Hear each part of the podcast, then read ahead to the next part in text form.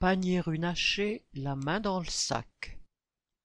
Jean-Michel Runacher, ayant fait sa pelote dans le pétrole, a souhaité pouvoir en faire profiter rapidement ses petits-enfants. Quoi de plus normal? Afin que le fisc ne dépouille pas les tendres héritiers, il leur a transmis un peu plus d'un million d'euros en passant par des paradis fiscaux et en constituant, devant notaire, une société de droit français. Quoi de plus légal? Les enfants étant mineurs à l'époque, c'est leur mère, la fille de Jean-Michel Runacher, qui a signé les papiers. Quoi de plus banal? Rien de cela ne sort des pratiques habituelles des gens qui ont du bien et de quoi faire de l'optimisation fiscale de ces familles où l'on sait, avant même de savoir compter, que payer des impôts est un truc de pauvre. L'affaire se complique du fait que la mère des enfants, Agnès Pannier-Runacher, est devenue ministre en 2018.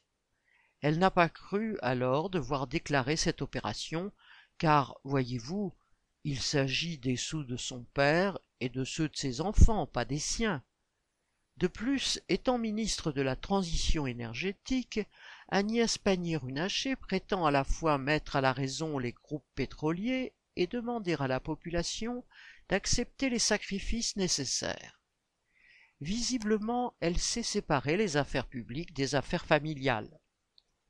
Le sens de l'épargne, de la famille et de la vie sociale de la ministre a été mis de rechef en lumière lorsque la presse a révélé qu'elle habite dans une propriété de la famille Dassault, ces milliardaires avionneurs vivant en symbiose avec les finances publiques et distribuant depuis trois générations des cadeaux au personnel politique.